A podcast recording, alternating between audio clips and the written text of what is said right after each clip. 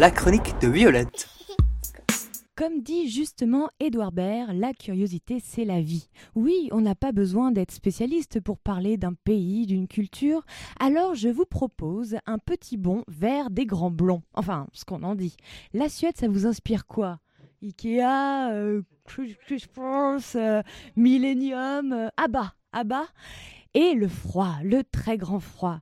La Suède, oui, ce modèle du blond qui voit pas où est le problème, je veux dire, euh, on a une planète, on la respecte, enfin pour moi c'est évident quoi. Yeah, for me that's obvious, speak English, I mean, we are the world, we are the children. Mais oui, le suédois est bilingue, donc il est cool. On dirait d'ailleurs que le mot cool a été inventé pour eux, parce que ça veut dire aussi frais, froid, rafraîchir.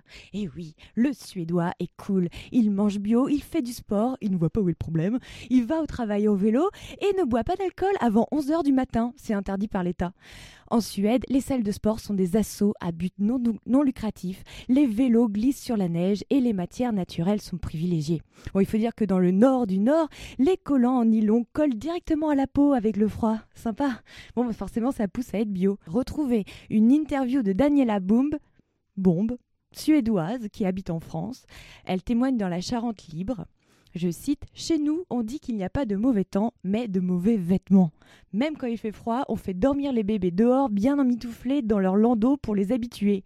On apprend très tôt ce que peut nous apporter la nature. Fin de citation.